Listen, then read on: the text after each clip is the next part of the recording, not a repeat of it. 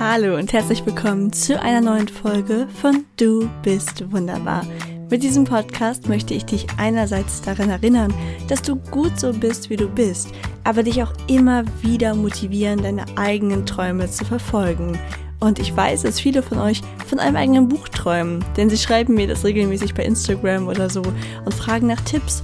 Und damit ich nicht immer allen einzeln antworten muss, mache ich jetzt eine Folge, auf die ich immer wieder verweisen kann. Also falls du von einem eigenen Buch träumst, dann hör auf jeden Fall rein.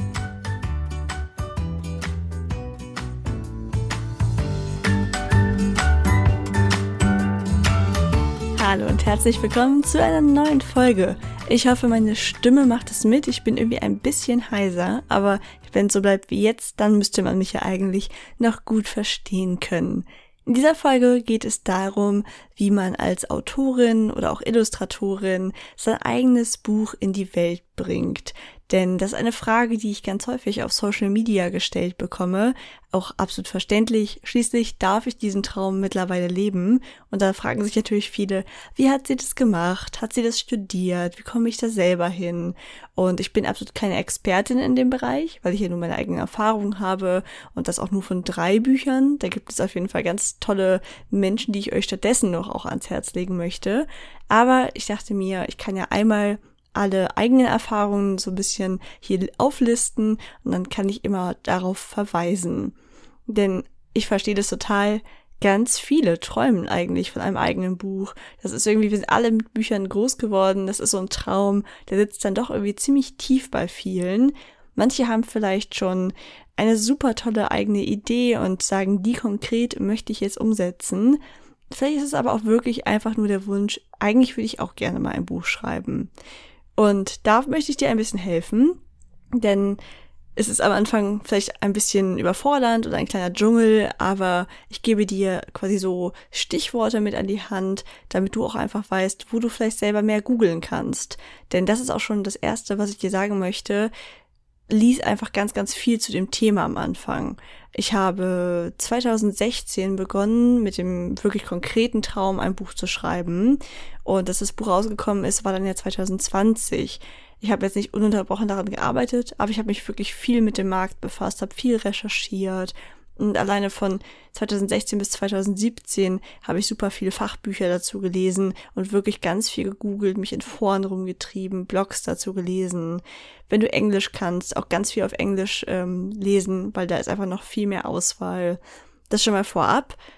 Selbst wenn du dir jetzt keinen Coach oder keinen Mentor oder so leisten kannst, es ist auf jeden Fall ganz, ganz viel kostenlos im Netz verfügbar. Und fangen wir doch direkt mal mit dem Vorgehen an, unabhängig davon, ob du jetzt schon eine ganz konkrete Idee hast oder auch nicht. Es gibt beim Entwickeln deiner eigenen Geschichte zwei mögliche Herangehensweisen. Wenn man jetzt mal wirklich pauschal sagt, das eine ist so, das andere ist so, dann gibt es die Plotter und die drauf Losschreiber. Die Plotter, das kommt vom englischen to plot, eine Handlung entwerfen. Das bedeutet, dass du dir vorher, wenn man es jetzt wirklich sagt, man ist der perfekte Plotter, ne, 100% plottet man, dann ist deine Handlung bis ins aller, allerletzte Detail vorher ausgearbeitet. Und dadurch kannst du zum Beispiel verhindern, dass Logiklöcher drin sind. J.K. Rowling als Beispiel, die hat ja diese sieben Harry Potter Bände geschrieben und die hat bestimmt nicht jede Mini-Handlung da drin ausgearbeitet, aber die wusste schon, was in den einzelnen Bänden grob passieren soll und konnte dadurch auch mal Anspielungen machen. Und das ist natürlich insgesamt dann einfach eine sehr spannende Erfahrung, wenn man schon vielleicht auch in frühen Büchern Hinweise darauf geben kann, die dann in späteren Büchern erst Sinn ergeben. Letztlich gibt es nicht das eine richtige Vorgehen. Also ich kenne renommierte AutorInnen, die plotten und ich kenne renommierte AutorInnen, die einfach nur drauf losschreiben es ist ganz, ganz dolle abhängig von deiner eigenen Persönlichkeit, denn beides hat Vorteile. Wenn du ein Mensch bist, der sich schnell vielleicht auch an seiner Kreativität eingeengt fühlt, dann wirst du tendenziell eher ein Problem mit dem Plotten haben. Wenn du aber jemand bist, der eine feste Struktur braucht, dann wirst du das Plotten wahrscheinlich sehr mögen. Und in meinem Fall ist es so, ich wähle immer eine Kombination aus beidem. Und ich glaube, das machen am Ende auch die meisten so.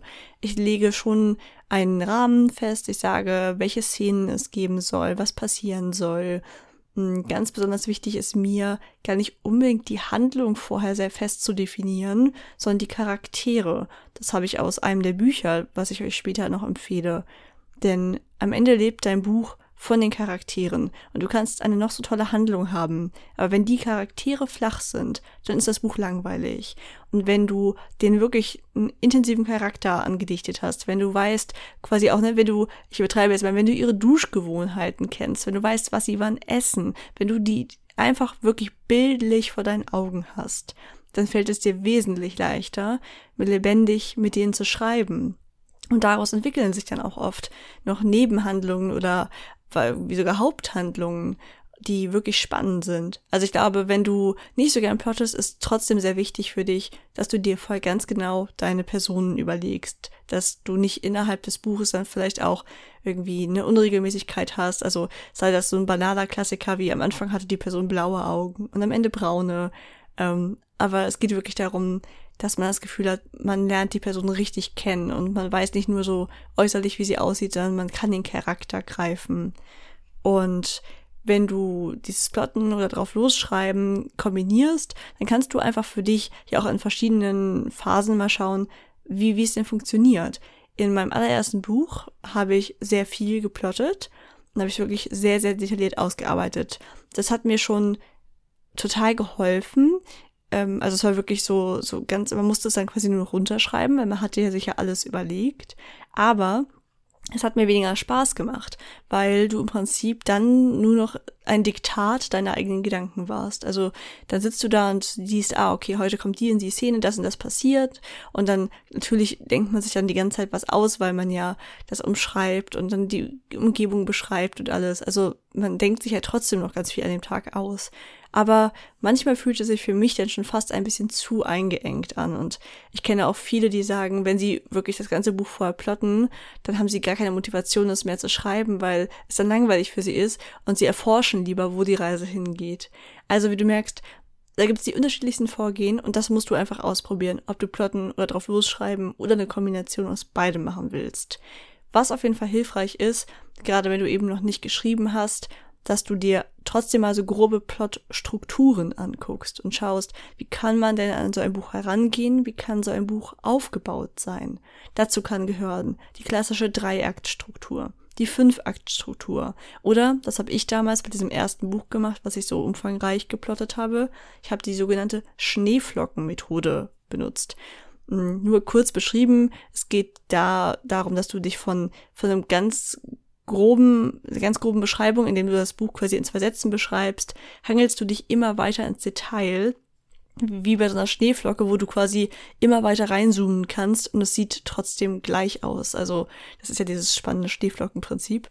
Und ich packe dir einfach zu allen drei Methoden Links in die Show Notes. Allgemein, heute wird es viele Links in den Show Notes geben, damit du schon mal daran geführt wirst, dir einfach ganz viel durchzulesen. Das ist nämlich echt die halbe Miete. Und das Gute ist ja, du musst es eigentlich nur vor deinem ersten Buch einmal richtig gründlich machen. Und ich bilde mich zwar jetzt immer weiter fort, aber das ist ja jetzt nicht mehr in dem Umfang, wie man das vor dem allerersten Buch gemacht hat. Auf jeden Fall zusammenfassend, weder plotten noch drauf losschreiben ist per se richtig, wähle das, was sich für dich richtig anfühlt. Und dann kann ich dir nur empfehlen, wirklich, wirklich viel zu lesen. Also ich habe damals so viel im Internet gelesen, was ich ja schon meinte, und mir auch Ratgeber geholt. Und ich verstehe, dass das manchmal doof ist, wenn man da Geld in die Hand nehmen muss. Aber wenn das wirklich dein Traum ist, dann sollte es, finde ich, nicht an ein bisschen Fachliteratur scheitern. Vor allem, weil du die ganz oft auch ausleihen kannst. Ich habe ja noch als Studentin begonnen und da habe ich mir die Bücher alle in der Bibliothek ausgeliehen. Da ist übrigens der Vorteil, man ist auch gezwungen, sie in den vier Wochen durchzulesen und sich die wichtigsten Sachen herauszuschreiben. Dann kauft man sie nicht nur und äh, dann verstauben sie im Regal. Ich kann dir jetzt per se erstmal empfehlen, alle Ratgeber von Sylvia Englert. Ich bin ganz großer Fan davon. Ähm, besonders toll für mich persönlich und das, was ich schreibe, ist das Handbuch für Kinder- und Jugendbuchautoren, ähm, aber auch so lektorieren sie ihren eigenen Text. Und ebenfalls toll finde ich von Diana Hillebrand heute schon geschrieben. Aber schau einfach, welche Bücher dich ansprechen. Es gibt mittlerweile so unglaublich viel und vielleicht kannst du was ausleihen, vielleicht liest du auch einfach mehr im Internet, aber auf jeden Fall lies, beschäftige dich damit. Ebenso solltest du dich mit deiner Zielgruppe beschäftigen. Für welches Alter schreibst du? Was sind die Hoffnungen, Träume, Ängste und auch Sorgen in diesem Alter? Gerade bei Kinderbüchern was sind die marktüblichen Vorgaben, was zum Beispiel auch Länge oder Sprache der Bücher angeht. Zum Beispiel bei meinem ersten Buch habe ich einen klassischen Fehler gemacht. Das war eigentlich noch für sehr junge Kinder gedacht. Und ich hatte einen intensiven Spannungsbogen drin.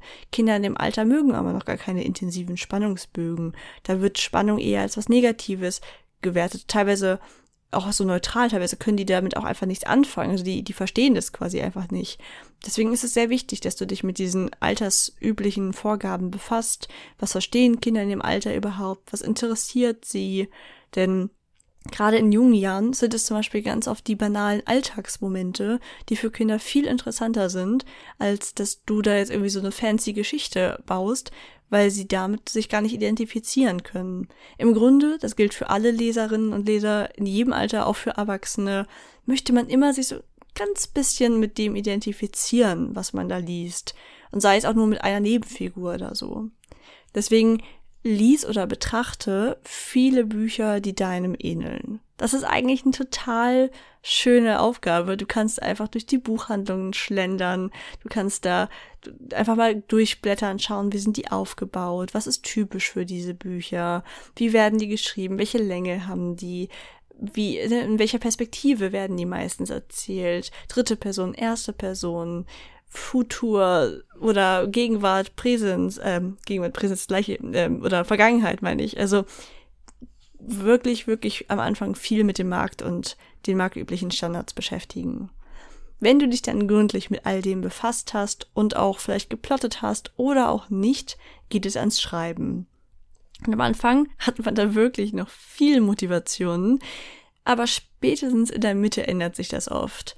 Mich beruhigt es jetzt jedes Mal, weil ich immer mitten in der Mitte wirklich einen Hänger habe, also einen richtigen Hänger, weil du hast dann schon so unglaublich viel Arbeit in dieses Buch gesteckt und du weißt aber, Mist, genau diese Arbeit wartet ja nochmal auf mich. Und das kann manchmal ganz schön demotivierend sein. Und obwohl es ja etwas ist, was wir eigentlich wollen, worauf wir uns freuen, ist das eigentliche Schreiben dann doch oft auch ein, ein zäher Prozess, jedenfalls phasenweise. Das habe ich bis jetzt von fast allen AutorInnen gehört, wo man sich wirklich zu aufraffen muss. Also, das ist nicht so diese romantische Vorstellung, man sitzt dann so im Café und trinkt vielleicht seinen Kaffee und alles ist schön. Also wirklich, das ist auch ganz oft sehr viel Aufraffen. Da musst du schauen, was einfache Methoden sind, die dir helfen können. Bewährt haben sich zum Beispiel Schreibkalender. Das sind äh, häufig Excel-Listen. Ich packe dir eine, die ich gut finde, in die Show Notes, in der du deine also der du dir ausrechnest, bis wann möchte ich mit dem Buch fertig sein, dann sagt es dir automatisch, ah, okay, dann musst du jetzt jeden Tag so und so viel Wörter schreiben, weil du deine Gesamtlänge halt ungefähr kennst. Und dann kannst du jeden Tag eintragen, was du gemacht hast. Und dann wird dir das grafisch auch ganz schön in so einem Diagramm angezeigt. Und das soll dir halt so ein bisschen ein schlechtes Gewissen machen, wenn du es nicht schreibst und dich belohnen, wenn du es getan hast. Ich kenne auch Leute, die arbeiten mit realen Belohnungen.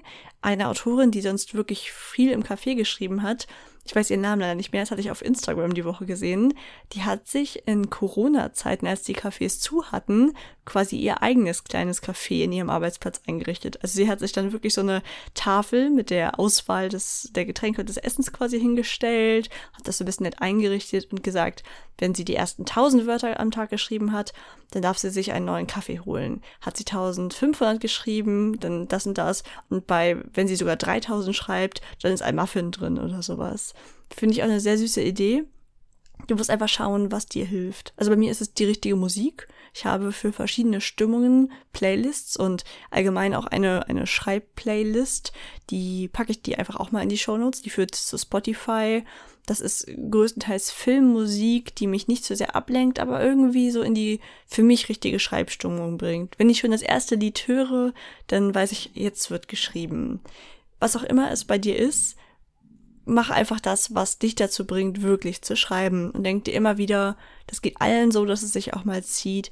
Und wenn du aber durch bist, dann bist du richtig stolz auf dich.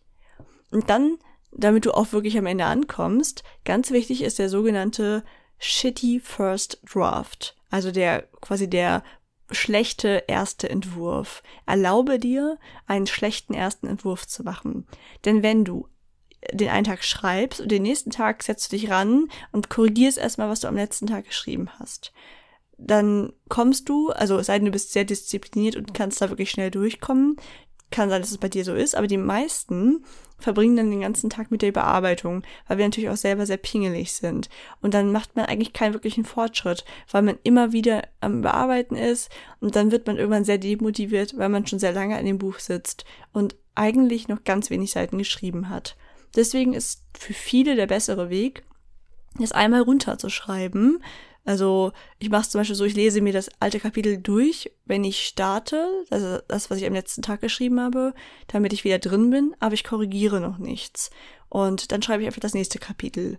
Und erst ganz am Ende, wenn du da diesen shitty First Draft hast, dann korrigierst du den.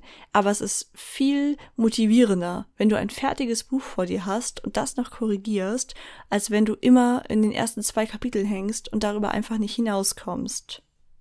Dann, wenn du den Shitty First Draft geschrieben hast, äh, dann wird es langsam Zeit, dass du dir Gedanken über die Veröffentlichung machst. Denn davon hängt ab, wie intensiv du den jetzt bearbeitest. Es gibt einmal den klassischen Weg, vor dem wohl ganz viele träumen, eine Verlagsveröffentlichung. Also ganz normal, wie man das kennt. Du schreibst die Geschichte und ein Verlag kümmert sich darum, dass das Buch gedruckt wird, dass das Buch vertrieben wird und in den Handel kommt. Das ist immer noch die Form, die verbreiteter ist. Und es ist auf jeden Fall eine nicht ganz einfache Variante. Denn ich möchte dich jetzt nicht demotivieren, aber auf dem deutschen Markt erscheinen jeden, jedes Jahr 70 bis 80.000 neue Bücher. Mittlerweile ist die sogenannte Halbwertzeit von Büchern extrem kurz, weil Verlage zweimal im Jahr ein komplett neues Verlagsprogramm rausbringen, immer im Frühjahr und im Herbst. Und dadurch ist ein Buch ein bisschen zur Eintagsfliege geworden. Man stellt sich jetzt ja immer so vor, ich schreibe mein Buch und dann ne, über zehn Jahre ist das da im Handel oder so. Also wenn es nach einem Jahr oder zwei noch in den Regalen auftaucht, kannst du dich freuen. Meistens. Also wir reden jetzt nicht von großen Bestseller-Autoren, ne? das ist immer eine Ausnahme.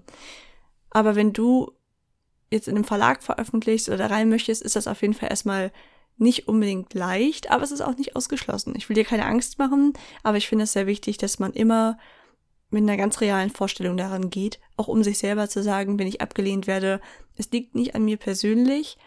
Ähm, ganz viele große namhafte Autoren wurden ja auch schon abgewiesen. Also J.K. Rowling oder auch andere. Hier Stephen King. Stephen King hat ewig geschrieben, bevor er dann doch mal einen Verlag gefunden hat. Also lass dich davon auf jeden Fall nicht demotivieren.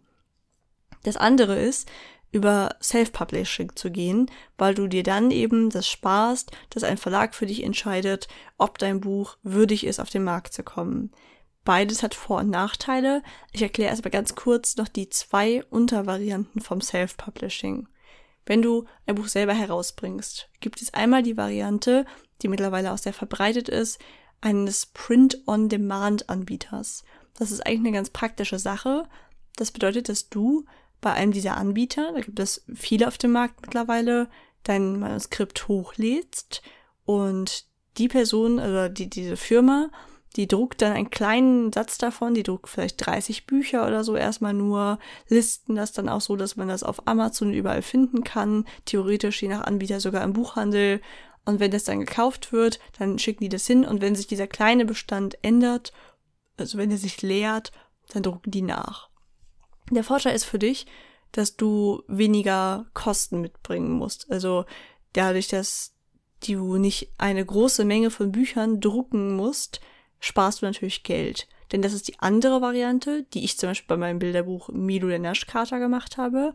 Ich habe mein Buchprojekt in einer Druckerei selber drucken lassen und mich dann ähm, mit einem Vertriebspartner zusammengetan, der die Bücher für mich ausliefert je nachdem, was dein Ziel ist, brauchst du das den Vertriebspartner zum Beispiel auch nicht. Ähm, da kommen wir nachher nochmal drauf, was ist eigentlich dein Ziel für dein Buch. Aber genau, also es gibt quasi Verlagsveröffentlichung auf der einen Seite, Self-Publishing auf der anderen und da diese Print-on-Demand-Anbieter und auch dass du es selber in einer Druckerei drucken lässt. Hier wieder der Hinweis, das sind mehr so Stichworte für dich, damit du weißt, was es gibt. Google da bitte ganz viel, lies dich ein. Also das Internet gibt wirklich so viel her. Fangen wir mal mit den Vorteilen oder den Aspekten für einen Verlag an. Wenn du an einen Verlag willst, dann brauchst du kein Lektorat vorher für deinen Text, denn das macht der Verlag selber. Falls du nicht weißt, was ein Lektorat ist, das ist im Prinzip eine sehr gründliche Prüfung eines Textes auf inhaltlicher Basis. Also macht alles Sinn? Ist das, ähm, ne, ist der Spannungsbogen da? Sind die Charaktere spannend? Gibt es irgendwelche Handlungslücken? Also das sind Personen, die dir helfen, das Beste aus der Geschichte herauszuholen. Und ebenso brauchst du dann kein Korrektorat, das ist die Rechtschreibprüfung. Da würde ich dir dann einfach empfehlen, wenn du sagst, du möchtest dich bei einem Verlag bewerben, dass du diesen schlechten ersten Entwurf, dass du den selber einfach nochmal überarbeitest, dass du dann am besten vielleicht Testleser suchst, die auch mal rüber gucken, deren Anmerkungen noch einarbeitest. Und dann geht es eigentlich auch schon an das Bewerben bei den Verlagen. Da gibt es kein einheitliches Vorgehen, denn jeder Verlag möchte das ein bisschen anders, aber es ist sehr ähnlich. Also die Verlagsbewerbung ist auf jeden Fall eine Phase, die auch nochmal Zeit in Anspruch nimmt, denn du musst wirklich gründlich recherchieren.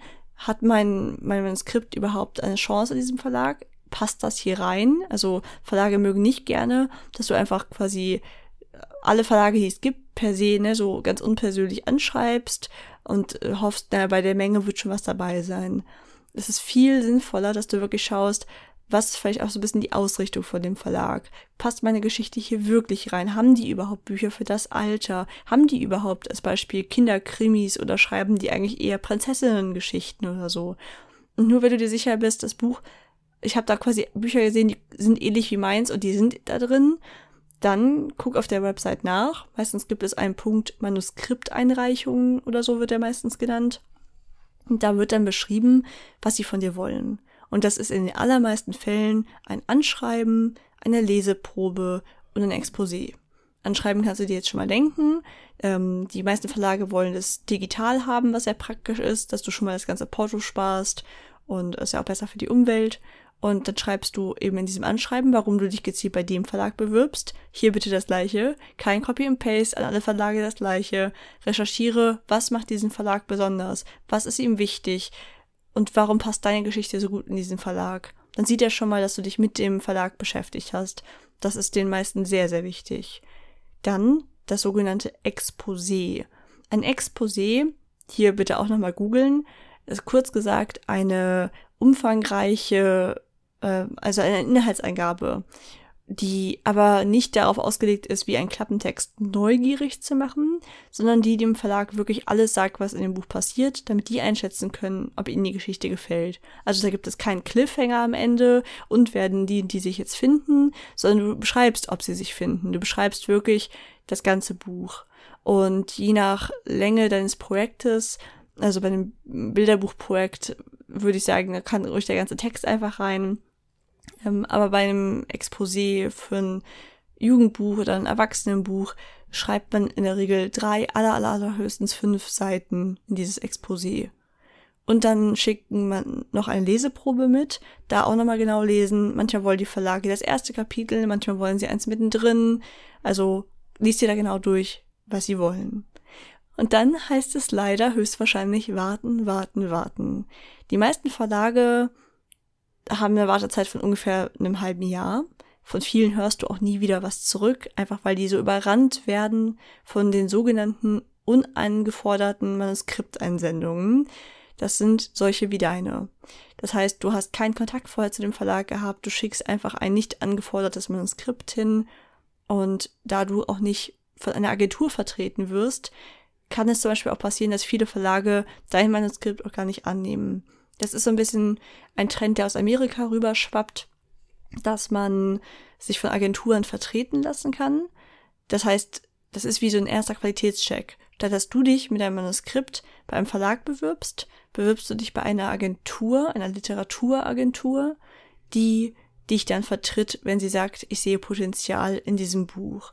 Das heißt, es kann auch noch ein Weg für dich sein, dass du dich nicht bei einem Verlag bewirbst, sondern bei einer Agentur, weil das hat für dich eigentlich zwei Vorteile. Wenn du es ja wirklich reinschaffst, dann kümmern die sich um die Bewerbungen bei den Verlagen und viele große renommierte Verlage nehmen nur noch Manuskripte von diesen Agenturen, weil die wissen, da ist ja schon eine intensive Vorauswahl geschehen. Und was die mir empfehlen, hat schon mal im Durchschnitt einen wesentlich höheren Qualitätsstandard, als wenn ich mir jetzt einfach alle uneingeforderten Manuskripte so lese. Deswegen guck auch mal nach Agenturen. Ähm, da musst du einfach schauen, dass das Bauchgefühl stimmt. Es gibt manchmal auch Agenturen, da bist du dann wie so eine Karteileiche und die machen eigentlich gar nicht viel für dich. Da kann ich dir per se nicht zu raten. Also schau, schau einfach mal, wo dein Gefühl besser ist, ob du dich direkt bei dem Verlag bewirbst oder bei der Agentur. Bei der Agentur nur der eine Tipp noch, während es bei einem Verlag, da kannst du ruhig ganz viele gleichzeitig anschreiben. Also da ist nicht das übliche Vorgehen, ich schreibe einen Verlag an und wenn ich eine Absage erhalte, ja, dann, ne, dann ähm, gucke ich wieder nach dem nächsten Verlag. Das ist alleine deswegen ja nicht möglich, weil die ja diese halbjährigen Antwortzeiten haben. Da kannst du theoretisch einfach gleich alle anschreiben, die interessant für dich sind. Bei einer Agentur würde ich immer nur eine gleichzeitig oder allerhöchstens zwei oder so anschreiben, weil die, also wenn da dann was Positives kommt und die, die kennen sich teilweise auch, die hören nicht gerne dass du irgendwie bei einer anderen Agentur es auch gerade probierst. Also die wollen schon sehen, dass du zu ihnen möchtest. Deswegen schau da einfach, dass du dir ein Ranking machst, wo möchtest du am liebsten hin, mit denen fängst du dann an und so weiter. Und noch ein Hinweis, wenn du überlegst, zu einer Agentur zu gehen, dann musst du dieses Vorgehen zuerst durchführen. Also wenn du dich erst bei ganz vielen Verlagen beworben hast und dann hast du nur Absagen erhalten, dann hast du auch keine Chance mehr in der Agentur. Denn das musst du offenlegen. Also wenn du es nicht machst, äh, werden sie es ja eh erfahren du musst quasi, wenn du dich bei einer Agentur bewirbst, immer sagen, ich habe es übrigens schon zum Beispiel bei zwei anderen Agenturen probiert oder ähm, ich habe es schon bei folgenden Verlagen probiert und Absagen erhalten. Und das kommt bei der Agentur natürlich nicht gut an, weil die sehen, mh, hm, da glaubt schon mal jemand nicht an die Geschichte. Deswegen am besten dann mit den Agenturen anfangen. Wenn du nicht über einen Verlag bzw. eine Agentur gehen möchtest, kommen wir wieder zum Thema Self-Publishing. Beim Self-Publishing ist der große Nachteil, dass du dich um wesentlich mehr kümmern musst und das in diesem Fall eben auch bezahlen musst. Also Lektorat, Korrektorat, das sogenannte Setzen des Buches, also dass es in die Form kommt, in die es dann am Ende auch auf dem Papier aussieht, das Coverdesign, falls du Illustrationen drin haben möchtest. All das musst du selbst organisieren und bezahlen, bevor du überhaupt nur einen Cent mit dem Buch verdient hast. Deswegen wählen ganz viele Self-Publishing-Autoren gerade beim ersten Buch das sogenannte Crowdfunding. Auch das habe ich bei Milo der Naschkater gemacht. Das bedeutet im Prinzip, dass du eine Vorbestellaktion für das Buch machst. Du musst vorher das Buch möglichst gut ausgearbeitet haben, damit klar ist, was die Leute kaufen. Vielleicht hast du einen Prototypen drucken lassen, das habe ich so machen lassen. Und dann hast du am Ende ähm, ansprechendes Bild- und Videomaterial, mit dem du Menschen von deiner Idee überzeugst und sie dazu bringst, dass sie dir das Geld geben, auch wenn sie das Buch vielleicht erst ein halbes Jahr später erhalten.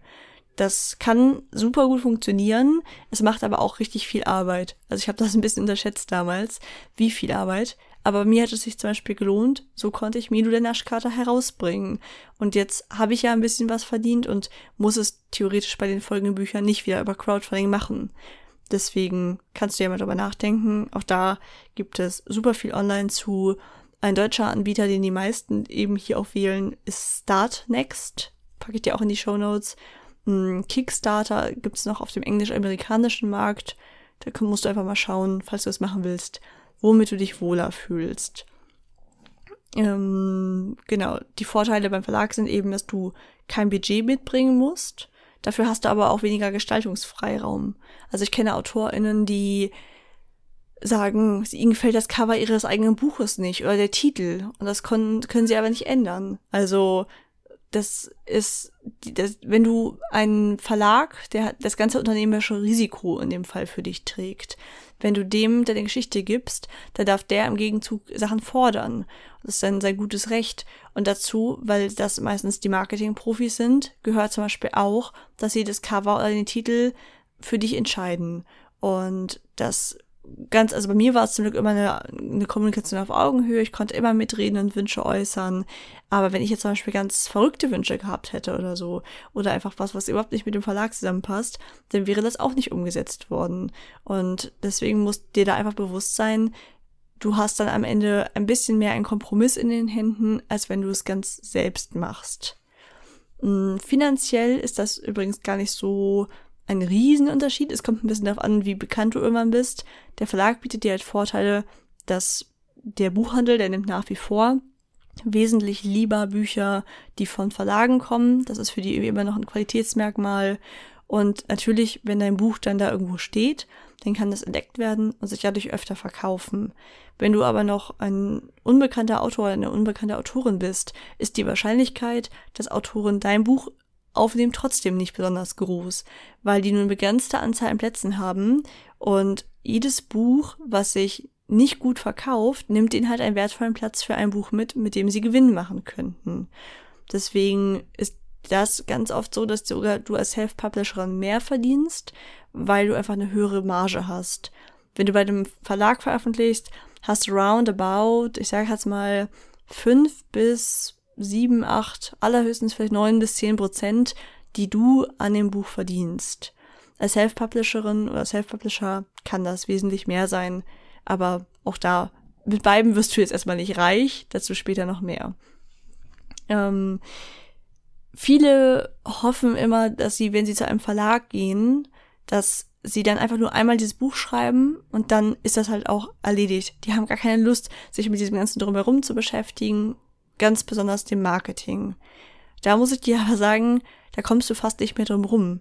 Mittlerweile, das ist so ein Trend, der aus Amerika rüber schwappt, ist es so üblich, dass du einfach ganz viel selber für dein Buch tun musst. Das kann sein über deine Website mit, wo du Blogbeiträge schreibst. Das kann Social Media sein. Das kann ein Podcast sein. Also du kommst auch als Verlagsautorin oder Autor eigentlich nicht mehr drum herum, ganz viel Marketing selbst für dein Buch zu machen.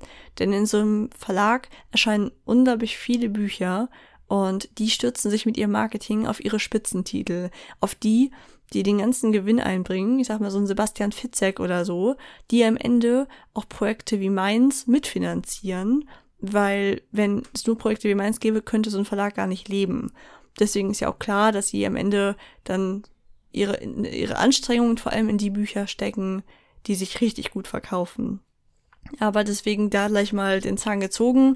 Marketing musst du immer selber machen. In meinem Fall mache ich es halt größtenteils über Social Media. Mir macht es zum Glück Spaß, aber wenn Social Media nicht so dein Ding ist, musst du halt einen anderen Weg finden. Vielleicht halt der Blog oder so.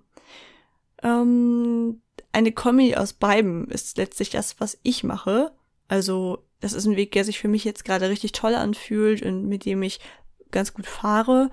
Denn so habe ich die Freiheit einfach bei einem, wenn ich ein tolles Buchprojekt habe, wenn ich irgendwie eine Idee für was habe, dann überlege ich erstmal, ist das ein Buch, bei dem ich erstmal bereit bin zu kleinen Kompromissen oder möchte ich das auf eine ganz bestimmte Weise haben? Wenn das der Fall ist, dann ist es gleich ein Self-Publishing-Projekt. Wenn ich sage, nee, das ist äh, eine tolle Idee, ähm, aber ich bin ja auch bereit zu Kompromissen, dann schlage ich es einem Verlag vor und warte einfach ab. Und wenn der Verlag positiv reagiert, dann kommt es in einem Verlag raus. Und wenn er dies ablehnt, dann habe ich mittlerweile ja gelernt, das hat überhaupt nichts zu sagen. Das heißt nicht, dass mein Buch dann schlecht ist. Es kann auch einfach, ganz oft ist es Timing. Vielleicht haben die gerade ein ähnliches Buch im Programm oder es ist noch nicht so die Zeit offiziell für diese, diese Art von Büchern gekommen. Zwei Jahre später haben die voll den Trend. Aber dann bringe ich es einfach selber raus.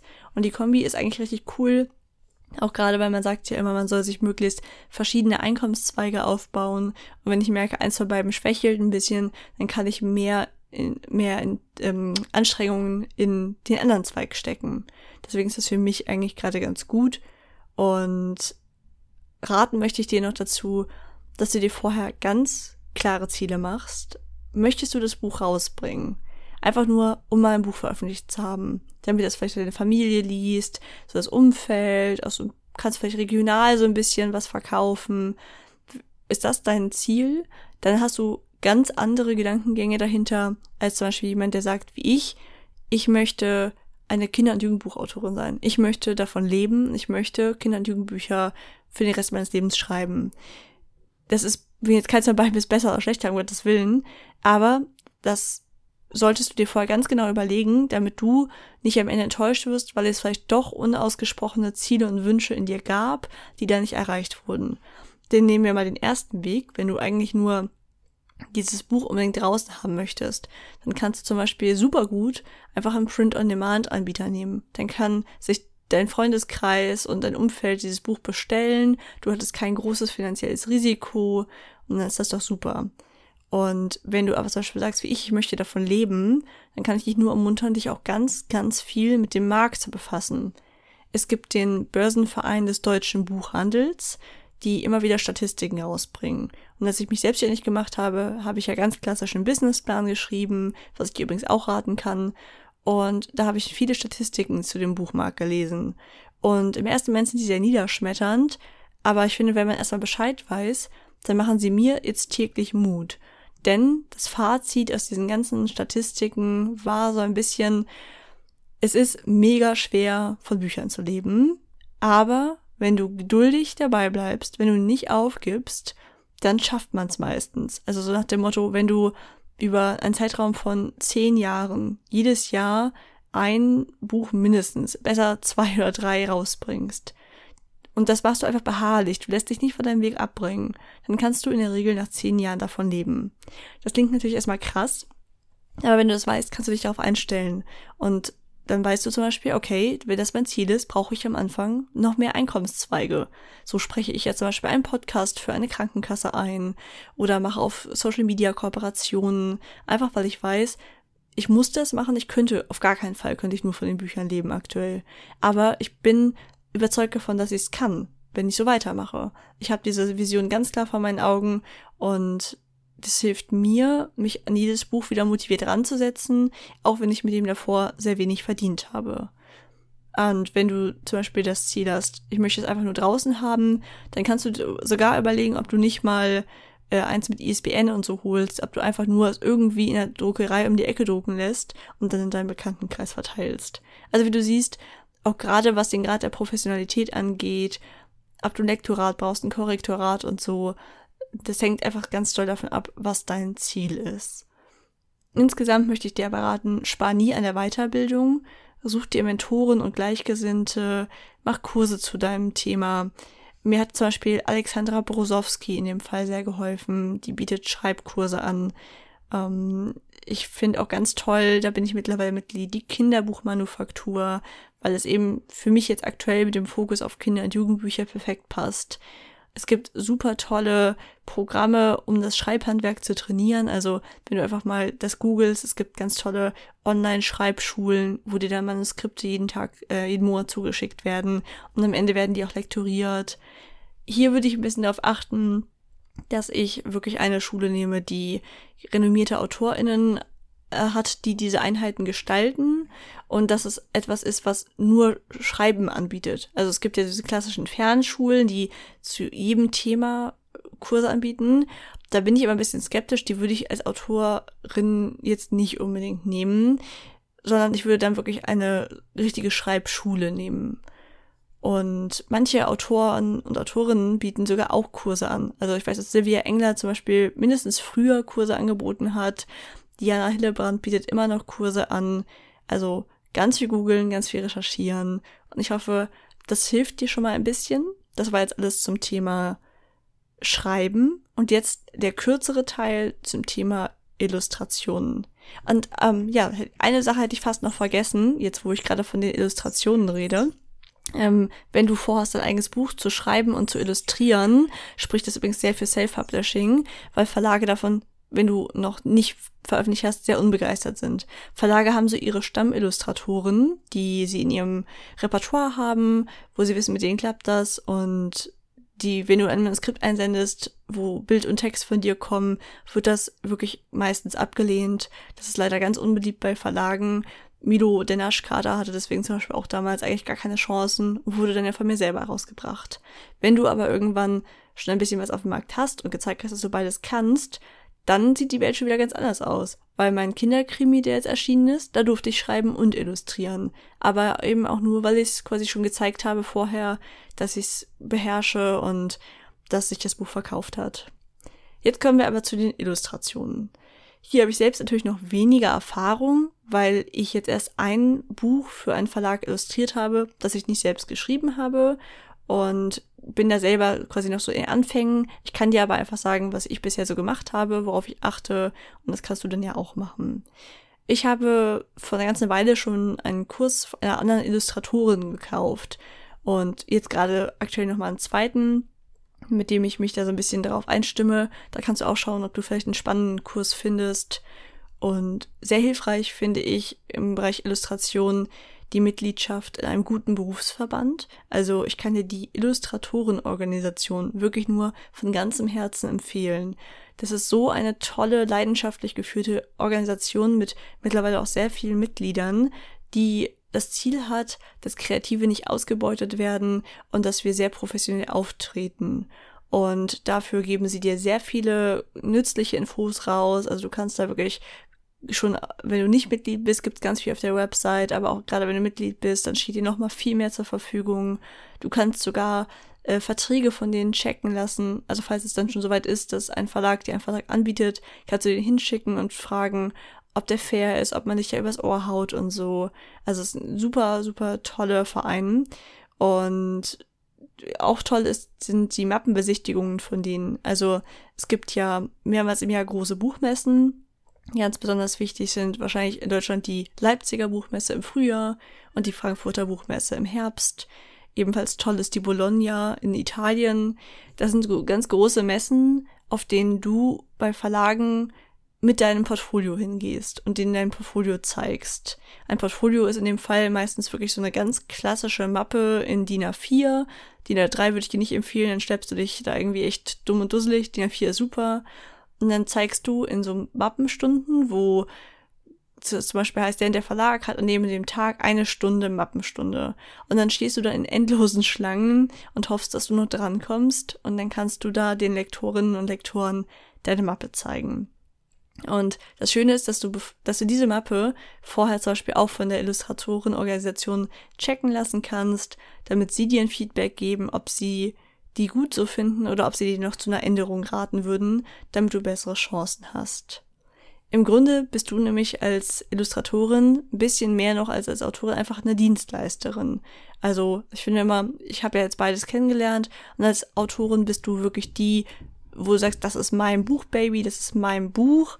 Ähm, und das hat aber die und die Person illustriert. Aber es ist immer irgendwie immer gedanklich mehr das Buch der Autorin, so ein bisschen. Das zieht sich so durch. Und ähm, deswegen muss dir da einfach bewusst sein, dass du auch wesentlich mehr Kompromisse eingehen musst. Also während du als Autorin ist es dann doch eher so deine Story und klar, da kommen vom Lektorat und so Anmerkungen, ähm, die setzt man natürlich auch um, aber als Illustratorin wird dir noch wesentlich mehr reingeredet. Manchmal auch Dinge, die du einfach nicht verstehst. Dann heißt es plötzlich, wir möchten aber, dass die Hose nicht blau ist, sondern rot oder so. Und du denkst, ja, aber ich hatte, ich hatte doch einen, einen Grund, warum ich sie blau gemacht habe. Aber das hängt natürlich auch sehr von Verlag zu Verlag ab, aber da musst du dich schon mal darauf einstellen, dass du etwas weniger die Künstlerin bist, sondern mehr die Dienstleisterin.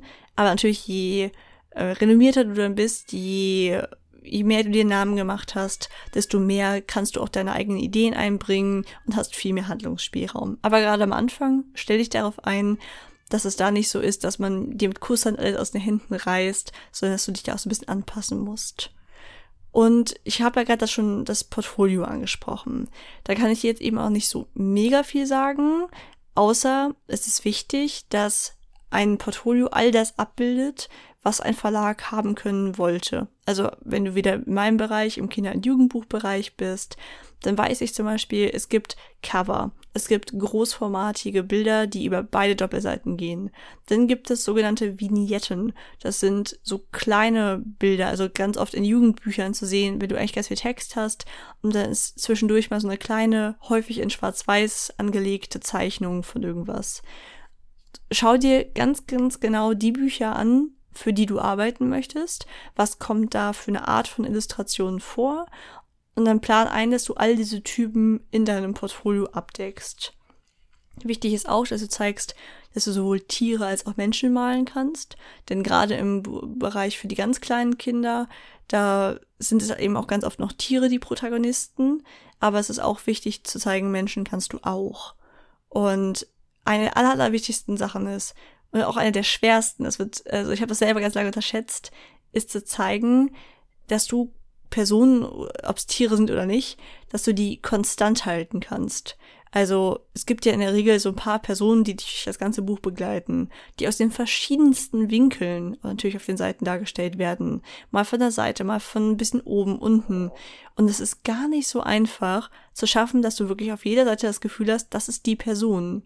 Das musst du super üben und dann in deinem Portfolio zeigen, du schaffst es, eine Person konstant zu halten, dass man wirklich auf jeder Seite das Gefühl hat, okay, ja, das macht Sinn, das Ohr sitzt quasi an der richtigen Stelle, die Nase, ne? es ist irgendwie, weil manchmal hat man sonst, dass man das sieht, dann ist das Gesicht plötzlich gefühlt ein bisschen dünner aus der Perspektive, ein bisschen länger aus der, die Augen sind plötzlich näher zusammen oder man erkennt die Person gar nicht mehr. Also hm, verwende viel Zeit daran zu üben, dass du die gleiche Person in den verschiedensten Winkeln und Situationen konstant malen kannst. Dann noch zeige lieber 10 sehr gute Arbeiten als 20 gemischte. Die, das Portfolio wird ein bisschen so bewertet, die schlechteste Zeichnung aus Sicht der Lektorin oder des Lektors da drin ist das, worauf sich die Person einstellen muss. Da können noch so tolle Knaller drin sein. Aber wenn da eine drin ist, die nicht so überzeugt, dann weiß die Person natürlich automatisch, das kann halt auch passieren, wenn man dich beauftragt, so nach Motto. Deswegen lieber zehn richtig gute Arbeiten, als dass da welche dabei sind, wo du sagst, ja, das hatte ich, also das würde ich jetzt heutzutage vielleicht eigentlich anders malen oder so. Und beginne und ende immer mit einem Highlight. Also das erste und das letzte Bild müssen richtige Knaller sein. Allgemein ist das gut, wenn du wissen, für vielleicht einen Spannungsverlauf drin hast. Also dass es ähm, erst ein Knellerbild ist, dann ist vielleicht erstmal ein kleiner Abfall und steigert sich dann langsam wieder. Also schau einfach, dass es irgendwie spannend ist und man nicht das Gefühl hat, ah, okay, hier waren jetzt so zwei, drei tolle Bilder und jetzt kommt nur noch irgendwie der nicht so gute Rest oder so. Was ich dir empfehlen kann, ist das Buch Die gute Mappe und eben die Mappenstunde der Illustratorenorganisation, in dem deine Mappe besprochen wird. Die Mappe an Verlage zu geben, habe ich ja schon gesagt, geht meistens auf den, auf den Messen gut. Bei vielen Verlagen geht es zum Glück mittlerweile aber auch online, dass man die da einschicken kann. Dazu musst du einfach bei dem Verlag dich mal durchlesen und mal schauen, wo dazu was steht. Ich kann dir nur raten, immer wieder nachzuhaken und dran zu bleiben, weil du ganz oft einfach eben kein Feedback bekommst oder es noch nicht passt. Also ein gutes Vorgehen ist zum Beispiel alle halbe Jahr dein Portfolio leicht zu aktualisieren, den schlechtesten zwei Zeichnungen durch zwei richtig gute zu ersetzen, so dass es einfach alle halbe Jahr immer wieder abgegradet wird und es dann wieder zu schicken und zu sagen, hey, ich habe mich verbessert, ich habe an meinem Portfolio gearbeitet, hier ist neue Portfolio. Das kommt einem manchmal vor, als ob man nervt, aber das ist das äh, übliche Vorgehen. Und auch hier wieder, ne, lies wirklich super viel, schau, wo du dir vielleicht mal Feedback holen kannst. Und es ist absolut möglich, den Bereich also Illustratorin oder Illustrator auch ohne Studium zu machen. Ähm, Habe ich ja auch, ich bin Maschinenbauingenieurin. Aber da musst du bereit sein, viel zu lernen und auch ein bisschen in diese Weiterbildung zu investieren. Denn wenn du studiert hättest, hättest du das ja auch getan. Beobachte auf jeden Fall Trends und ich kann dir immer nur raten, leg dir ein Social Media Profil an, wo du deine Arbeiten zeigst, denn es wird auch immer üblicher, dass Lektoren und Autoren, äh, nicht Autoren, Lektoren, dass die ihre Augen auf Social Media aufhalten und ganz gezielt auch da mal Illustratoren oder Autoren abwerben. Also verwende dazu einfach die passenden Hashtags, ne, dass man dich halt auch findet, so Kinderbuchillustrationen oder sowas. Und dann kann das auf jeden Fall auch was bringen. Ja, so. Es ist länger geworden als gedacht. Vielleicht verstehst du jetzt, warum ich sage, das möchte ich lieber einmal gesammelt beantworten, als jedem bei Instagram kurz in einer Direct Message. Ich freue mich voll, falls dir das geholfen hat. Ich weiß, es klingt jetzt irgendwie gemein, aber ich bitte dich, mir keine Ideen für deine Geschichten zu schicken oder sowas von wegen, schau doch bitte mal drüber oder so. Ähm, ich bekomme diese Anfragen halt relativ viel und ich kann das zeitlich einfach nicht schaffen, dann würde ich mich schlecht fühlen zu selektieren, so die fünf mache ich, die zehn nicht oder so in der Woche. Und deswegen mache ich es gar nicht. Es ist, ich meine, ich bin Autorin und Illustratorin, ich habe überhaupt nicht das Ziel, irgendwie Coach dafür zu werden. Da gibt es ganz tolle Personen, die ich dir ans Herz legen kann, wie schon gesagt, Alexandra Brosowski zum Beispiel, die Kinderbuchmanufaktur. Such dir da Leute, die eben nicht selbst Autorin und Autor sind, sondern die das Ziel haben, andere auf diesem Weg zu unterstützen. Ich hoffe, das wirkt jetzt gerade nicht böse, aber ich äh, komme dann einfach selber nicht mehr zum Schreiben und Illustrieren. Ich hoffe sehr, die Folge hat dir ein bisschen geholfen und wünsche dir ganz, ganz viel Erfolg mit deinem Buchprojekt. So, das war die letzte Folge der dritten Staffel. Jetzt geht's in die Sommerpause. Ich hoffe, diese Folge hat dir gefallen. Falls du magst, schau doch mal meine eigenen Bücher an. Vielleicht kannst du mich ja unterstützen, indem du sie weiterempfiehlst oder du kennst sogar wen, dem du sie schenken kannst oder so. Das bedeutet mir immer viel. Du hast ja gehört, wie schwer es ist, von Büchern zu leben. Also ich wünsche dir auf jeden Fall einen wunderbaren Sommer, eine ganz, ganz tolle Zeit und vor allem, dass du dieses Projekt, wegen dem du die Folge ja gehört hast, nicht aus den Augen verlierst. Denn es wird immer Rückschläge geben. Aber ich wünsche dir von Herzen, dass du deinen Weg auch schaffst und dass du einfach dein Buchbaby irgendwann in den Händen hältst. Das ist einfach ein ganz magischer Moment. Ich wünsche dir alles Gute, bleib so wie du bist, denn du bist wunderbar. Alles Liebe, deine Ilka.